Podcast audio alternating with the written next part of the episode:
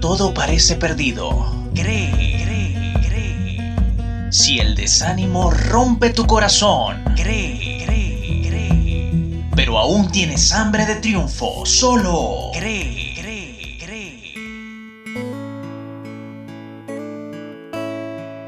Bienvenido a Cree, un espacio para compartir reflexiones espirituales que nos ayudan a crecer. Gracias por tu compañía. Nos alegra tenerte con nosotros. Soy Agustín Marcano, servidor de Cristo. Xavier Rodríguez en el sonido. Jill Lee en la locución en off. Y Hombre, Hambre, Nombre en la producción y libreto. El tema de hoy, ¿por qué te jactas de tu religión?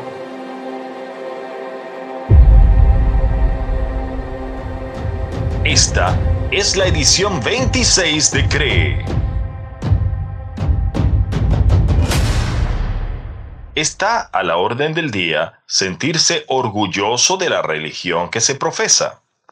Se defiende a capa y espada como la verdad absoluta, porque a nadie le gusta reconocer que ha sido engañado. Uno escucha y lee por las redes sociales tantos comentarios de jactancia sobre su religión. Pero, ¿te has preguntado qué piensa Dios sobre este pavoneo? ¿Es correcto jactarse de lo que uno es, cree o profesa? Veamos las evidencias bíblicas en las religiones abrahánicas, judaísmo, islamismo y cristianismo.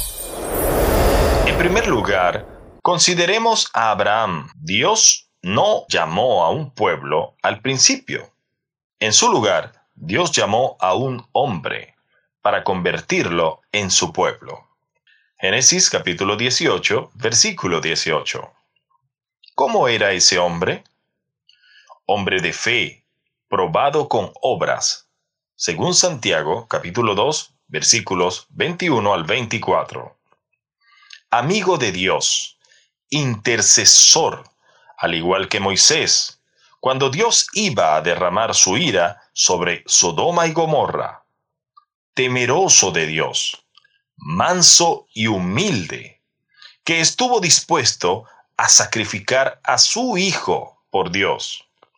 Cuando estuvo en Egipto o con Abimelech, no presumió ni se jactó de la promesa. Antes, actuó con miedo pidiéndole a Sara que afirmara ser su hermana por temor a ser asesinado. ¿No fue por revelación de Dios que Faraón y Abimelech supieron que él era profeta? ¿Se jactó de eso Abraham o de cualquier otra cosa? No lo hizo, porque en él estaba el Espíritu de Dios, que habita con el humilde de espíritu, según Isaías 57, 15. ¿No fue Moisés llamado en la Torá? ¿El hombre más manso de la tierra? ¿Se jactó acaso de hablar con Dios cara a cara por días? ¿Se jactó de haber sido el receptor de las piedras que contenían la ley del pacto? Presumió de que su rostro reflejara la gloria de Dios con su resplandor? No lo hizo, porque el espíritu de la sabiduría es humilde, según Proverbios capítulo 11 versículo 2. ¿Y qué hablar del rey David? Después de derrotar al gigante Goliat, ¿se jactó de su popularidad entre mujeres y hombres? Más bien jamás se consideró digno de emparentar con el rey Saúl. ¿Se jactó alguna vez de sus múltiples victorias militares?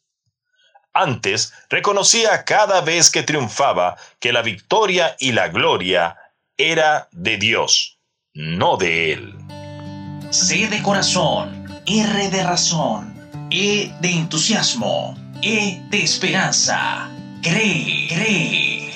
En la misma Torah dice Moisés, no por ser vosotros más que todos los pueblos, os ha querido Jehová y os ha escogido, pues vosotros erais el más insignificante de todos los pueblos, sino por cuanto Jehová os amó y quiso guardar el juramento que juró a vuestros padres, os ha sacado Jehová con mano poderosa y os ha rescatado de servidumbre de la mano de Faraón, rey de Egipto.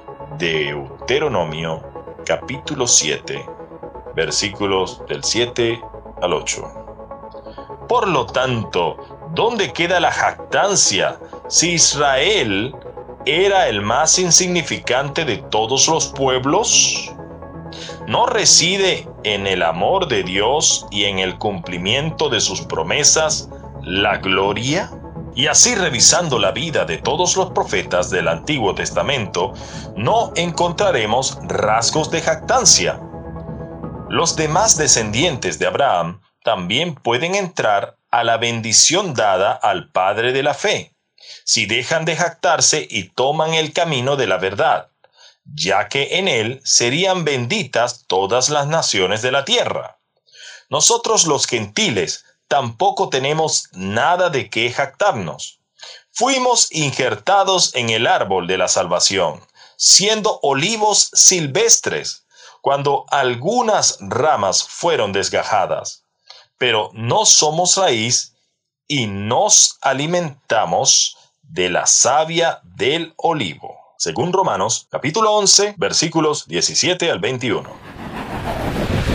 Más para que se cumpliesen las escrituras, encontramos esta amonestación para nuestro tiempo. Porque tú dices, yo soy rico y me he enriquecido, y de ninguna cosa tengo necesidad. Y no sabes que tú eres un desventurado, miserable, pobre, ciego y desnudo. Apocalipsis capítulo 3 versículo 17. Muchos se jactan porque creen que son ricos, que su doctrina y religión es lo mejor. Todos lo creen, ya que la jactancia es un poderoso engaño del Padre de mentira para que pierdas tu alma eternamente. El engaño es creerte rico siendo desventurado, pobre, ciego, miserable y desnudo.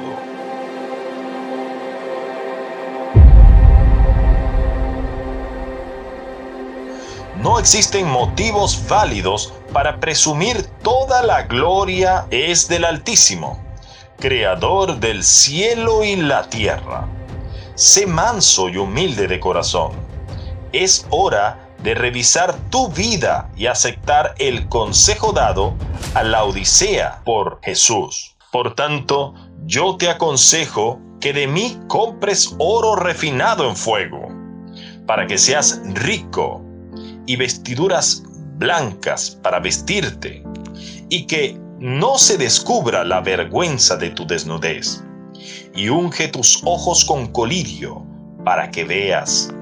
Yo reprendo y castigo a todos los que amo. Sé pues celoso y arrepiéntete. He aquí, yo estoy a la puerta y llamo. Si alguno oye mi voz y abre la puerta, entraré a él y cenaré con él, y él conmigo. Al que venciere, le daré que se siente conmigo en mi trono, así como yo he vencido y me he sentado con mi Padre en su trono. Apocalipsis capítulo 3 versículos del 18 al 21. Haz que la promesa dada a Abraham sea tuya, demostrando con una actitud humilde que te pareces a él ya que un buen hijo hace las obras de su padre. La bendición del Señor te acompañe.